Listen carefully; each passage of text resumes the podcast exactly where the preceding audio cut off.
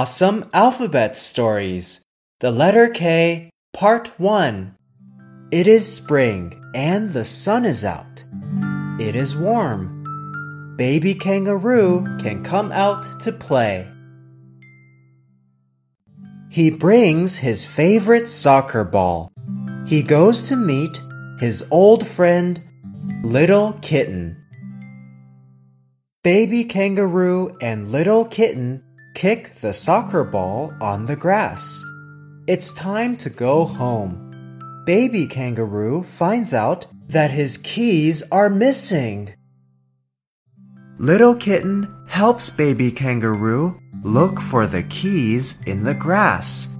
Soon the keys are found.